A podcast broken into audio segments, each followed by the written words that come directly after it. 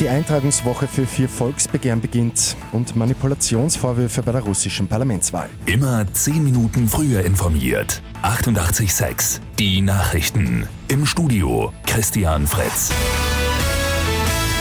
Heute startet für gleich vier Volksbegehren die Eintragungswoche. Zwei zum Thema Impfpflicht. Das erste heißt Notfalls Ja, das zweite striktes Nein. Ein Volksbegehren gibt es zur Notstandshilfe und eines für die Initiative Kauf Regional. Letzter Tag der Eintragungswoche ist der 27. September. Dann soll es auch die ersten Ergebnisse geben. Bei 100.000 Unterstützungserklärungen muss ein Volksbegehren im Parlament behandelt werden. Bei der Parlamentswahl in Russland starrt die Kreml-Partei Geeintes Russland erneut auf einen Sieg zu.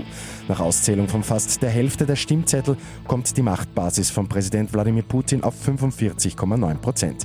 Bisher hatte sie eine absolute Mehrheit. Es soll aber möglicherweise nicht alles mit rechten Dingen zugegangen sein.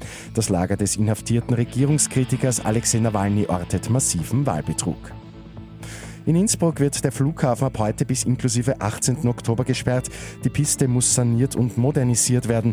Die Kosten betragen rund 17 Millionen Euro. Beim Doppeljackpot bei Lotto 6 aus 45 hat es am Abend einen Sechser gegeben.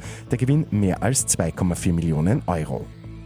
Und in Niederösterreich startet Science Go School wieder. Die gute Nachricht zum Schluss. Seit vielen Jahren bringt die Initiative erfolgreich Wissenschaft und Forschung in verständlicher Weise in die Klassenzimmer. Mit Beginn des Wintersemesters starten jetzt wieder spannende Workshops und Webinare, heuer erstmals auch in Englisch und Spanisch. Mit 886 immer 10 Minuten früher informiert. Weitere Infos jetzt auf Radio 886 AT.